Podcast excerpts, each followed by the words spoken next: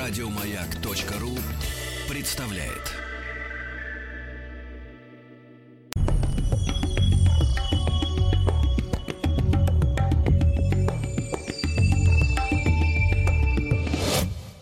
Лекториум. Э, друзья мои, ну и так, наша традиционная рубрика для вторника «Лекториум». Э, дело в том, что вчера, 15 июня, мы отметили день рождения Ивана Лихачева. Родился он в 1896-м. Э, советского государственного деятеля, но не только. Одного из талантливых организаторов автомобилестроения в Советском Союзе. Он был директором первого Московского государственного автомобильного завода. Это завод имени Лихачева, ЗИЛ. И вот такой у нас такое такая юбилейная дата, а мы сегодня в лекториуме решили поговорить в принципе об истории отечественного автопрома. И я рад приветствовать на связи с нашей студией э, Сергея Сергеевича Симонова, руководителя реставрационной мастерской Симонов Моторс, эксперта по ретро-автомобилям. Сергей Сергеевич, доброе утро. Доброе утро. Спасибо вам большое, что вы откликнулись на нашу просьбу поучаствовать в эфире и рассказать нашим, прежде всего, конечно, слушателям интересные вещи. Сергей Сергеевич, ну вот а, мы же с вами начнем, наверное, с дореволюционного периода, да? Вот э, историю нашего автопрома, тем более, что и ЗИЛ а, был создан, да, на основе АМО, а насколько я помню, насколько я помню из наших в целом прошлых программ, АМО был, э, ну, создавался в, в 16 году, в 1916 году уже в разгар э, Первой мировой войны, когда Россия обнаружила э, затруднения с поставками французских грузовиков для армии. Вот. И, конечно, мы все помним э, такие слова, как «Руссобалт», да, эти заводы, которые были в Риге, с конвейера которых там или из цеха которого э, сошел автомобиль одноименный Руссобалт. Э, Сергей Сергеевич, вот вы как специалист, э, что считаете отправной точкой вот для рождения нашего автопрома? Ну, я с вами абсолютно согласен, что э, дореволюционная эпоха была, она, она зарождалась, революция немножечко сместила развитие, но до революции уже стал, стоял острый вопрос перед Россией. Были такие фабрики, как Руссобалт, она построена была в 909 году, э, с 912 она уже выпускала э, автомобили. Была фабрика Лейтнер, был э, в городе Оксай Ростова-на-Дону Дукс подразделение, которое лицензионные машины автомобили производило. Ну и, конечно же, главным предприятием стало это АМО, автомобильное московское общество, основанное братьями Лягушинскими в 16 году, после того, как российское военное ведомство разместило им заказ на 27 миллионов царских рублей на создание огромной партии автомобилей, по-моему, 1500 штук нужно было произвести автомобили. И из этой суммы 27 миллионов рублей, которую стоил контракт на создание 1500 автомобилей, 2 миллиона 700 тысяч э, кузнецы Рябушинские получили на создание самого завода, заложив первый камень в 2016 году. И, собственно, они же и до 2019 года, по большому счету, были владельцами этого завода. И только в 2019 году это предприятие национализировано было и стало собственностью молодой Советской Республики. Сергей Сергеевич, а успели э, Рябушинские, э, в принципе, создать именно сам завод? Он успел выпустить какую-то продукцию? Да, э, продукция уже выпускалась. Было, было намечено выпуск автомобилей э, марки Fiat. Был подписан контракт с, итальянской, с итальянским концерном. Э, немножечко там сместились сроки, и поэтому были закуплены Э, машинокомплекты для сборки. За это заплатили неустойку, но тем не менее сборка э, э, фиатов под названием АМО была начата, была произведена какое-то количество, я сейчас на память не помню, но что-то около, мне кажется, 300-400 машин точно собрали. Вот, а потом случилась революция, сбои финансирования и так далее, и там, конечно, эти контракты были нарушены. Сергей Сергеевич, а э, я понимаю, вы все-таки эксперт по автомобилям, и мы об этом, естественно, будем продолжать э, разговор. Насколько я понимаю, у меня вот тут сложилось ощущение, может быть, оно неправильное, э, что Рябушинские, это же не просто там какие-то братья, там не, не братья Черепановы, да, это, я так понимаю, олигархическая такая, ну, говоря современным языком, фамилия, вот, которые, кстати, некоторые вот историки, а, надо, конечно, поднимать архивы, на насколько я понимаю, были вплетены в целую такую систему, скажем так, финансирования, может быть, альтернативных, в том числе политических процессов. И некоторые историки даже договариваются до того, что Рябушинские были одними из спонсоров э, февральской революции э, вот э, в Петрограде, да? Хотя как, как, какое мнение у вас сложилось вот именно о братьях Рябушинских? Они были далеки от политики или наоборот вот их, их в том числе руками и произошли эти перемены большие в стране? Знаете, я не являюсь большим специалистом истории, э, как вот истории развития событий политических в нашей стране. Могу лишь сказать, что в 2019 году рабочие, э, которые работали на заводе, они свергли э, правительство, э, управление завода. Причем свергли не просто, а побросали в сточную яму. То есть там было это сделано, то есть был произведен бунт. Этот бунт случился уже в советское время, это уже случилось после революции. И mm-hmm. этот бунт, он был э, посеян, заведен, разожжен внутри завода какими-то агитаторами, которые э, были туда запущены. Значит, соответственно, до всего этого там была немножечко царила другая атмосфера.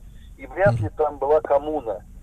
А братья Ябушинские, да, абсолютно точно, это династия, которая занималась стали литейными производствами, кузнечными цехами и прессами по всей стране, как и Демидова. Только Демидова в основном поддерживали железную дорогу. У них основной был сфера деятельности была связанная с железнодорожными. А Рябушинские, э, да, они имели вход в правительство, и по заказу военного ведомства они выпускали много очень для русской армии mm-hmm. продукции, связанной с кузнечным, в том числе и автомобильное подразделение было разложено на них. Сергей Сергеевич, а э, как в это же время складывалась судьба Русабалта, который, я так понимаю, во время наступления немцев э, из Прибалтики был эвакуирован, да, и там распределен, я так понимаю, по разным регионам. Можно вот об этом немножко, о Русабалте? Часть была эвакуирована, да, когда немцы наступали, и Прибалтика находилась на, на грани, э, на рубеже войны, то есть на рубеже боевых действий, э, э, Сабат был свернут и экстренно эвакуирован. Железнодорожная часть была разделена и увезена в Санкт-Петербург на железнодорожный завод, вагонный завод, и часть была вот перевезена в Тверь это стал вот поныне это Калининский завод э, вагонный. А автомобильная часть была перевезена в Фили, в Москву. Это была Московская область по тем временам. Ныне это завод имени Хруничева авиационный. Э, и даже была попытка воссоздания в Советской Республике автомобиля Русабал под названием «Промбронь», это был 24 год, из машинокомплектов, которые были ввезены а, которые пролежали на складах, было собрано порядка 14, по-моему, автомобилей, если мне не изменяет память. Вот, один из автомобилей был Калинину, но вот попытка не, не была удачной, потому что не было производства развернуто в полную силу. И впервые, собственно, производство, как производство действительно появилось в нашей стране благодаря Ивану Алексеевичу Люхачеву. Причем был, кстати, дважды директором завода ЗИЛ. Он был э, с 26 по 39 год, а потом с 40 по 50. А, друзья мои, э, Сергей Сергеевич Симонов, руководитель реставрационной мастерской Симонов Моторс и эксперт по ретроавтомобилям, сегодня с нами на прямой связи. Мы говорим об истории отечественного автопрома. Сергей Сергеевич, а как, э, вот есть ли у вас сведения, как был вообще решен вопрос с левосторонним или правосторонним э, движением в России? Дело в том, что если, ну, я думаю, что многие видели архивные фото и дореволюционные, и революционные, где, например, Ленин, да, разъезжает на Роллс-Ройсе, то мы видим машины с правым рулем. Вот. А, а вот здесь вот, смотрите, ситуация не связана с левосторонним или правосторонним движением. В России всегда было правостороннее движение. Телеги и кареты разъезжались по правую сторону, уступив дорогу, левую полосу, уступив встречному движению. Да. Вот автомобили, в зависимости от эпохи, выпускались с большим удобством для водителя, для посадки, или же брались автомобили, в которых было левостороннее движение за основу, и этому не придавали большое значение, поэтому положение руля не было основополагающим для правостороннего или левостороннего движения. То есть это было неважно, да? А, кстати, Сергей Сергеевич, а вот на русских машинах, ну я имею в виду Руссобалт и тот же Амо руль с какой стороны стоял? С правой. Тоже с правой стоял, ага. И на Ми, даже автомобиль на Ми-1, который уже полностью наша разработка, там взята идея у Татры за основу, но с Татрой по большому счету не пересекается ничего. То есть просто э, посмотрена идея воплощена, там тоже руль с правой стороны. Угу. Это Сергей Сергеевич... какая-то такая тенденция, что ага. водитель должен сидеть с правой стороны. Не могу Сергей... ответить на вопрос, почему. Да, Сергей Сергеевич, а почему тогда было принято решение, что руль должен быть слева? Ну, в, в принципе, если, если главным считалось удобство водителя. А вот я думаю, я не уверен, что я прав, и нету доподлинно известной информации, когда это случилось, но я думаю, что это произошло вместе с одновременно введением правил дорожного движения. Потому что водитель, который управляет автомобилем, всегда открывает дверь, посмотрит, нет ли объезжающей его либо телеги, либо автомобиля, а пассажир, ему подчас это бывает невдомек. Кстати, на тех автомобилях, про которые вы говорили до этого, Русабал, там ОФ-15, э, на Ми-1, они не имели возможность выхода водителя в правую сторону. То есть рули были с правой стороны, но на, но на подножке и двери там не было. То есть водитель через пассажирское место перебирался и выходил, выходил на улицу. Удивительно, удивительно. Сергей Сергеевич, а э, как было принято решение, я так понимаю, это уже правительственное решение, да, все-таки возобновить в нашей стране автопром, но э, учитывая, учитывая, что мы находились в глубокой изоляции, э, не самоизоляция, а нас как бы со стороны изолировали, да, мы не, нас не признавали первые там бойкотировали, я бы сказал бойкотировали. Да, да, да, да, соответственно, санкции были почище нынешних, да, вот это экономические. Ну и э, как вот на руинах фактически страны, откуда, наверное, и с эмиграцией, и в результате гражданской войны, и ТИФ, Киева и всего остального, очень много кадров же исчезло, правильно, ушло и на войне погибло. Вот как, какими, какими образом восстанавливали эту промышленность? Э, какие вот, кроме Лихачева, еще главные фигуры вы назовете? Да, наверное, больше главных фигур-то таких вот, такой мощности, как Лихачев, и не было за исключением назначенных директоров уже других заводов-гигантов, которые были привезены. И как сколько не было попыток самостоятельно наладить производство, да и, хочу вот в том числе, не, не увенчивалось успехом, э, не получалось добиться той массовости, которой необходимо было государству.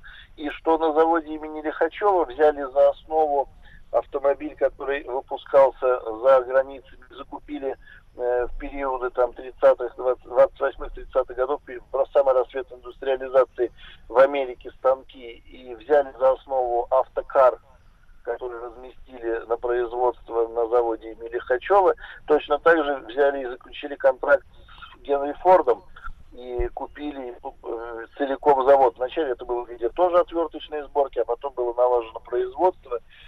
А вот подход к вопросу автомобилестроения был начат методом налаживания производства моторов. Потому что самой большой проблемой в, автомобиле, в автомобильной промышленности были двигателя. Нет двигателя, нет автомобиля. Все очень просто.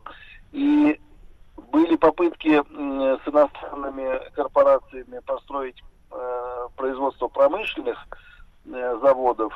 Были удачные, были неудачные. С БМВ контракт получился, и в Омске 19-й завод, который стал выпускать моторы, так называемые М-17. Их начали устанавливать на самолеты, их начали устанавливать на танки. А до этого, в 24-26 году, была попытка заключить с немецким концерном Юнкерс э, договор на, на производство авиационных и промышленных моторов. Однако э, не, увенчалась успехом. Завод не был построен, контракт был немцами сорван. Поэтому, когда речь дошла до автомобильного первое, что было поставлено во все контракты номер один, это налаживание моторных заводов.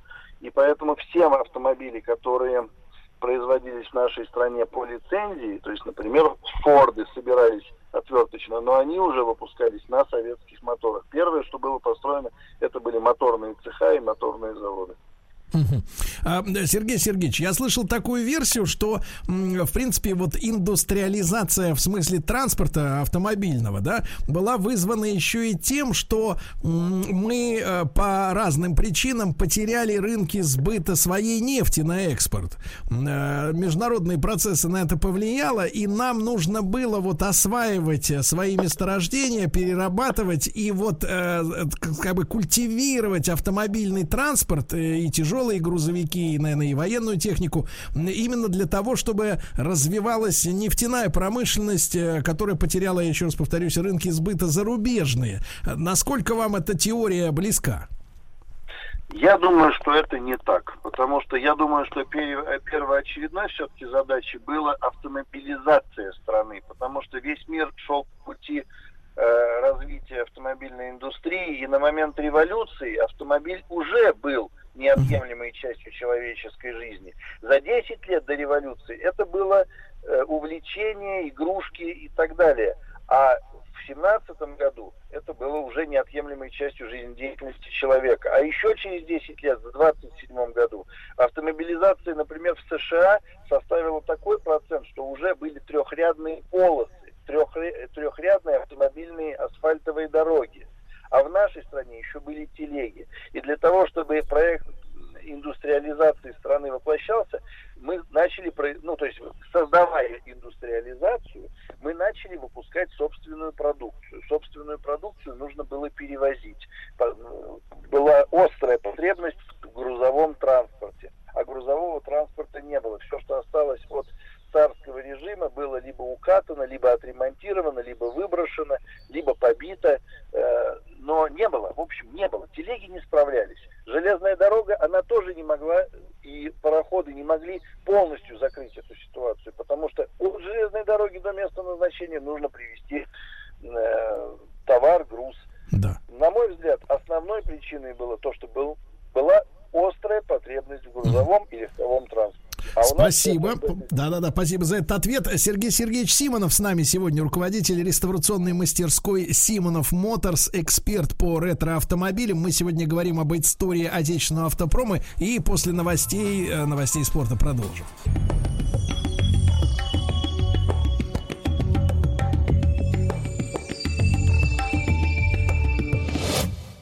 Лекториум. Ну что ж, друзья мои, наш э, специальный проект «Лекториум». Сегодня он посвящен истории отечественного автопрома. И с нами на прямой связи с нашей студией в Москве э, Сергей Сергеевич Симонов, э, руководитель реставрационной мастерской «Симонов Моторс», эксперт по ретро-автомобилям. Мы поговорили о том, что у наших э, специалистов, ну, не, полага, не получалось в автономном режиме, да, наладить производство, в частности, двигателей. А, Сергей Сергеевич, а, в принципе, эта проблема вот с моторами, да, нашими отечественными, она э, периодически в разные периоды вот и э, всплывала, извините за тавтологию. И вот в чем вы видите проблему? Это научная мысль как бы от чего-то отставала? Или технологические наработки, или стали такого качества не было? Вот в чем проблема была именно в моторах? Вы знаете, я э, освещу вот эту проблему действительно так, как я считаю это. Я очень много об этом думал, и я достаточно много э, провел в связке с, э, в сотрудничестве с институтом МАДИ. Я долгое время был арендатором на полигоне МАДИ. Я закончил Московский автомеханический институт. И задаваясь себе как-то таким вопросом, я однозначно пришел к, к единому выводу у нас не изучают в автомобильных вузах автомобильную историю. Причем не только историю, как что зачем создавалось, но и эволюцию механизмов. И требовать от инженера, чтобы он что-то усовершенствовал, если он не знает, как к, баз, к базису, с которого начинает работать, все пришло, какими усовершенствованиями предыдущими, бесполезно.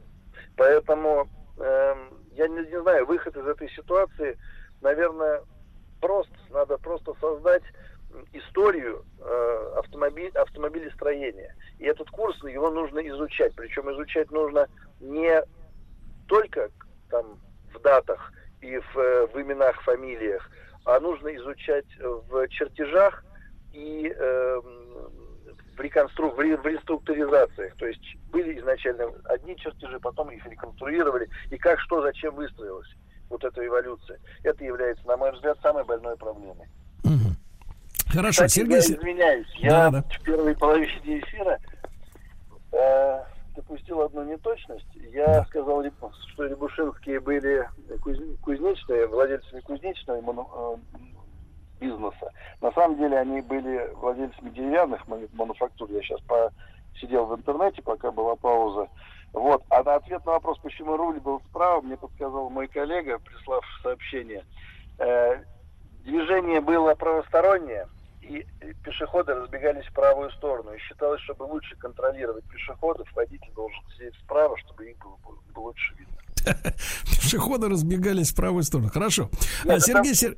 Да-да-да, не, я понимаю. Сергей Сергеевич, а вот м, вопрос с использованием а, интересной такой альтернативных видов топлива. Вот предвоенные эти истории, да, когда а, грузовики были снабжены еще и печками, да, вот за кабиной кирогаз, по-моему, эта штука называлась, да, это вот а, отечественное изобретение и, или мы, почему мы вот такие машины создавали, в чем была проблема? Или топлива качественного не хватало для моторов? Нет, дело не в качестве топлива, дело в э, трудностях доставки топлива. То есть существуют, ага. да, действительно были такие машины, они назывались не кирогазные, они назывались газогенераторные.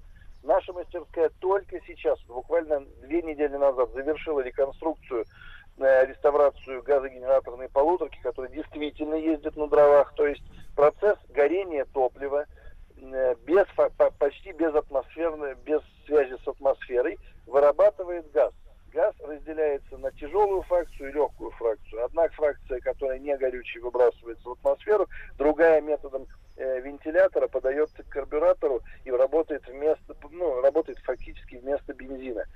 Основной задачей было вечная мерзлота, освоение новых земель, целины. Туда э, иногда были перебои с поставками топлива.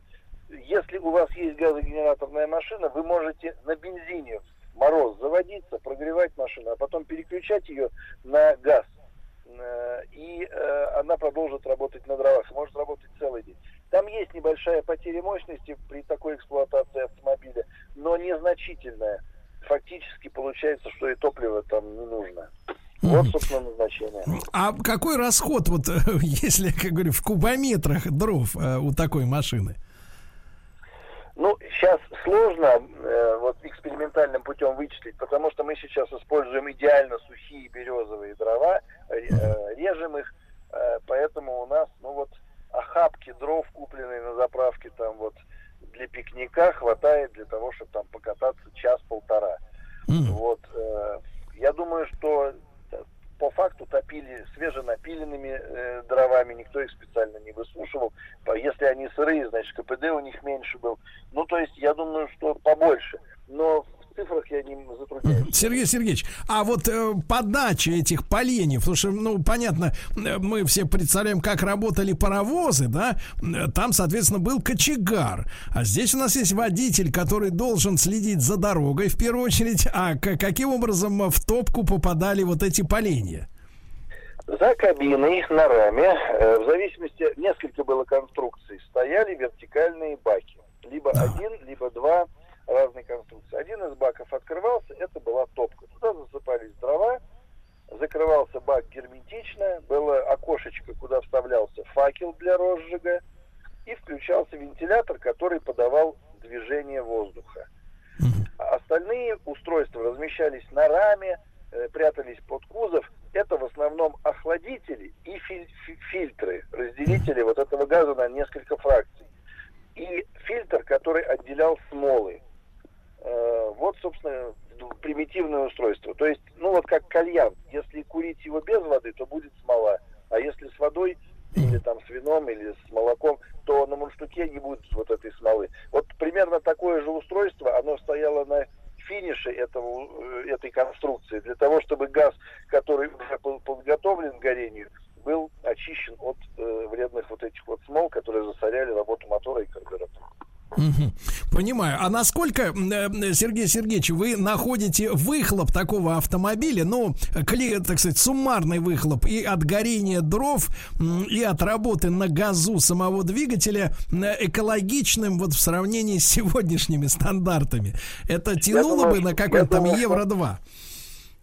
Я не готов его э, прокомментировать, сколько евро там, но думаю, что он более экологически чистый, чем работа на бензине потому что там нету примесей, нету увеличителей октанового числа или нету там каких-то присадок э, очищающих, которые вот являют, дают вот выбросы в атмосферу.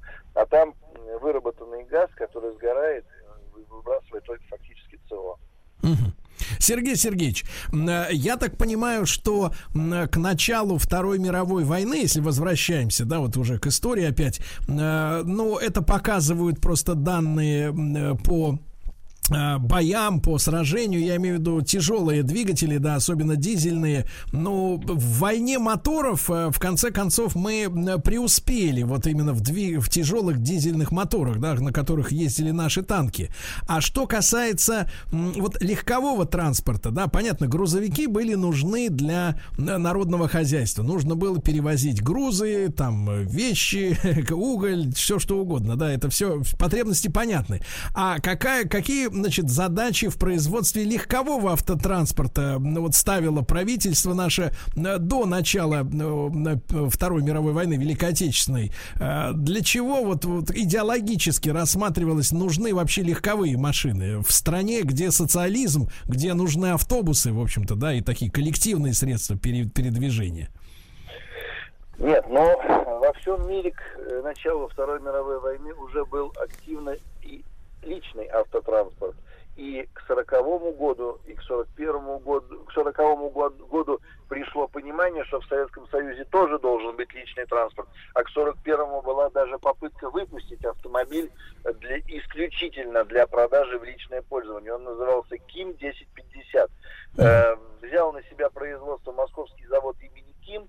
После войны он стал называться Московский завод малолитражных автомобилей, а еще позже, позже АЗЛК но э, производство не было приостановлено на доработку из-за жалоб и отказов экспериментальной партии автомобилей, и э, из-за начала Второй мировой войны не возобновлено производство, потому что завод уже перешел на другие нужды. Но о личном транспорте и в нашей стране до войны пришло понимание, что он необходим. Ну как, ну я отвечу. Автомобиль это средство передвижения, и чем дальше идет прогресс, тем больше нужно двигаться, и тем больше нужно перемещаться. Поэтому нужны были маленькие автомобили для того, чтобы перевозить какие-то маленькие грузы, перевозить чиновников, перевозить там, в конце концов, э, небольшое количество товаров или почту или еще что-то. То есть нужно, нужно были разные. Да, Сергей Сергеевич, а, а вот насколько я понимаю, вернее, вопрос другой. Насколько заимствованным был или, или насколько, как бы, ну, может быть, в процентах или хотя бы в долях, по вашему ощущению, вот э, правительственные автомобили, да, которые, ну, по легендам э, лично принимал Сталин, да, и вот эти ЗИСы, соответственно, красавцы черные с хромированными вот этими всеми деталями, отделкой. Э, насколько эти автомобили являются детищем советского автопрома и, и, и, за, и одновременно одновременно заимствованными у а, там американцев тех же. Как вы оцениваете? Они все были взяты, все эти автомобили, все попытки выпускать эти автомобили. ЗИС был не первой попыткой. Первая попытка был красный путиловец Л-1, так называемый. Э, они все были взяты за основу иностранных, э, за основу были взяты иностранные автомобили. Но нельзя сказать, что это точная копия иностранного автомобиля. Все было увеличено Э, либо мощностью, либо ресурсом, либо доработано, и все было испытано. И все доработки были на основе испытаний. То есть выявлялись слабые места, и инженерами нашими дорабатывались. В частности, мотор для вот ЗИСа 101, это первый советский серийный э, автомобиль для высшего эшелона власти. Э, он был с увеличенной рубашкой охлаждения, для того, чтобы мотор не кипел, э, с увеличенным объемом, э, рабочим объемом этого двигателя. И были доработаны там и какие-то еще конструктивные, более прогрессивные масляные системы. То есть все было доработано. А кузовное вообще было индивидуальное. То есть специально для производства автомобилей ЗИС американскому кузовному ателье был поставлен заказ на разработку, а потом на изготовление оснастки, которая была привезена в Советский Союз, и на основании этой оснастки сделались эти кузова. То есть аналогов э, кузова нельзя сказать, он не похож ни на что ЗИС. Ходовая часть похожа на Бьюик, а кузов свой, специально для ЗИЛа. Ну, для ЗИСа. Ну, то есть, то есть именно сам дизайн самого кузова этого все-таки делали, рисовали американцы, да, по нашим требованиям, по каким-то? Размещению заказа. То есть в американское ателье был размещен заказ на производство дизайна и на, на, на разработку штампов, на разработку производственной оснастки. Угу. А, Сергей Сергеевич, и такой вопрос. А сколько в то время, когда отсутствовали 3D-принтеры, что сегодня широко используются в автомобильном деле, и вообще вот возможности быстро все перестроить, 3D-моделирование компьютерного, сколько времени, сколько лет занимала э, придумка модели от э, начала работ до вот уже выхода первого экземпляра с конвейера? Ну, как обычно. Ну, я думаю, что год полтора. За год, может, за год, за год, за полтора. Друзья мои, Сергей Сергеевич Симонов, руководитель реставрационной мастерской Симонов Моторс, сегодня с нами.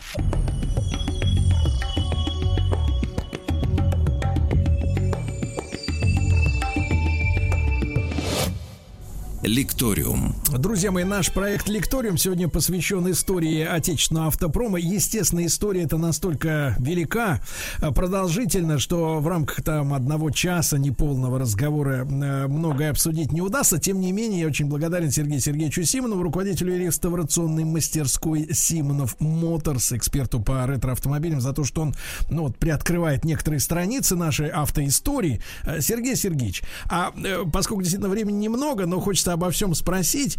Скажите, вот насколько наш, наш автопром обогатился идеями, наработками, а может быть и оборудованием а, по итогам именно Второй мировой войны? Вот ходили, ну не то чтобы легенды, но, я так понимаю, официальная информация, что мы воспользовались своим правом, э, вот, да, и на тех территориях Германии, где располагались, в частности, автомобильные производства, мы э, вывезли в Советский Союз оборудование, ну, в частности, там говорится о москвиче, который, э, значит, вот на базе Опеля, да, создавался. Насколько, но, но с другой стороны, я читал материалы, что не все, как бы, предпри... не, все, не весь производственный цикл оказался у нас в руках, поэтому пришлось что-то дорабатывать зарабатывать своими э, силами. Вот этот послевоенный период и москвич, э, э, как вы его оцените? Насколько это наш такой проект успешный был? Ну, смотрите, вот я думаю, что в наших войсках были автомобильные части. И эти автомобильные части, в них были военные инженеры. У нас были ремонтные заводы. А техника во время войны, любой абсолютно, она пересекается, она попадает к одному врагу, ну, с одной, одной стороне, другой стороне, и люди во время войны ездят на трофейной технике. Поэтому во всех этих авторемонтных заводах и ремонтных батальонах было общение инженеров и э, руководителей э, с, с, с немецкой техникой. И прежде всего обогащение произошло за счет того, что люди переняли информацию и опыт общения с этой техникой, как было это устроено у противника. Потом эти люди все, когда началась мирная жизнь, они оказались в мирной индустрии, специалистами по производству, по ремонту и так далее. Поэтому огромный скачок э, обмена опыта, по результату обмена опыта произошел после войны, да, он был. Действительно, мы вывезли «Опель», но помимо «Опеля» мы не вывезли из Айзенаха БМВ. У БМВ было в двух городах производства, Айзенах и Мюнхен. Мюнхен остался на западной территории, а Айзенах оказался на восточной территории. И хоть мы не вывезли БМВ э, в Москву и не создали «Москвич» на базе BMW, но вся продукция BMW, выпускаемая в Эйзенахе, финансировалась Советским Союзом, снабжалась материалами Советским Союзом, выплачивалась людям зарплата Советским Союзом, а вся продукция приезжала в Советский Союз. Таким образом, к нам попадали и мотоциклы, и автомобили. У нас огромным количеством было трофейной техники, которая работала э, после войны в ведомствах. До тех пор, пока массово не наладили собственные победы, собственные зимы, э, у нас была трофейная техника на гражданской службе, э, потом она начала продаваться только населению. И скачок был огромный. Тот э, базис информации, который был получен э, в ходе Э, освоения этой техники, он и положил достаточно бурное развитие советского автопрома в послевоенный период. И мое мнение, что до середины 70-х мы с какими-то брендами шли ноздря в ноздрю, западными, я не беру восточными, я беру именно западные бренды. Mm-hmm. Каким-то брендам мы, конечно, уступали, но и огромным количеством брендов автомобилей, существовавших на восточной части Германии, или Польши, мы их превосходили. Я достаточно много имел опыта общения с немцами, которые жили в Восточной Германии, и для них приобрести «Москвич» или «Жигули» вместо «Варбурга» или «Трабанта» это была огромная удача. Они завидовали этим машинам, хотели ездить на этих машинах. А советский автопром в эту эпоху был уважаем во всем мире и э, ценен. То, что потом произошло с советским автопромом, вот если я я открою свое личное мнение. Пока у 41-го москвича гремела торпеда и на морозе лопался бампер, Volkswagen вынужден был доказывать, что они производят продукцию лучше. Сейчас нет 41-го москвича, и торпеда подчас гремит в дорогих брендах, в дорогих автомобилях марки и Volkswagen, и в других, и бампер иногда трескается от нажатия коленкой на морозе, потому что не стало конкурентов, которые нужно превосходить. Угу. А, Сергей Сергеевич, а все-таки вот какой, э, вы так, если в двух словах, вы 70-е годы отмечаете, да, как момент, когда вот мы как-то ослабили хватку конкурентную, да, с западным автопромом? Я думаю, что 85-й, после 85-го пошел, э, пошло очень активное снижение. Запад угу. пошел э, в рост.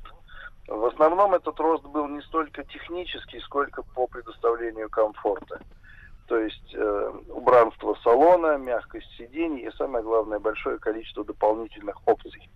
Кондиционеры, климат-системы, подогревы, электрозеркала, дворники и так ну, далее. Да. Да.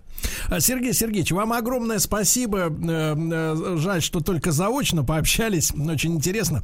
А, Сергей Сергеевич Симонов, э, руководитель реставрационной мастерской Симонов Моторс, эксперт по ретроавтомобилям. Мы сегодня поговорили вкратце, конечно, и только по некоторым пунктам о развитии нашего отечественной, отечественной автомобильной промышленности. Сергей Сергеевич, вам огромное спасибо. Буду рад снова нашему общению, если такое а, случится. Да, друзья мои. Ну и проект Лекториум можно слушать также на сайте радиомаяк.ру в любое удобное для вас время.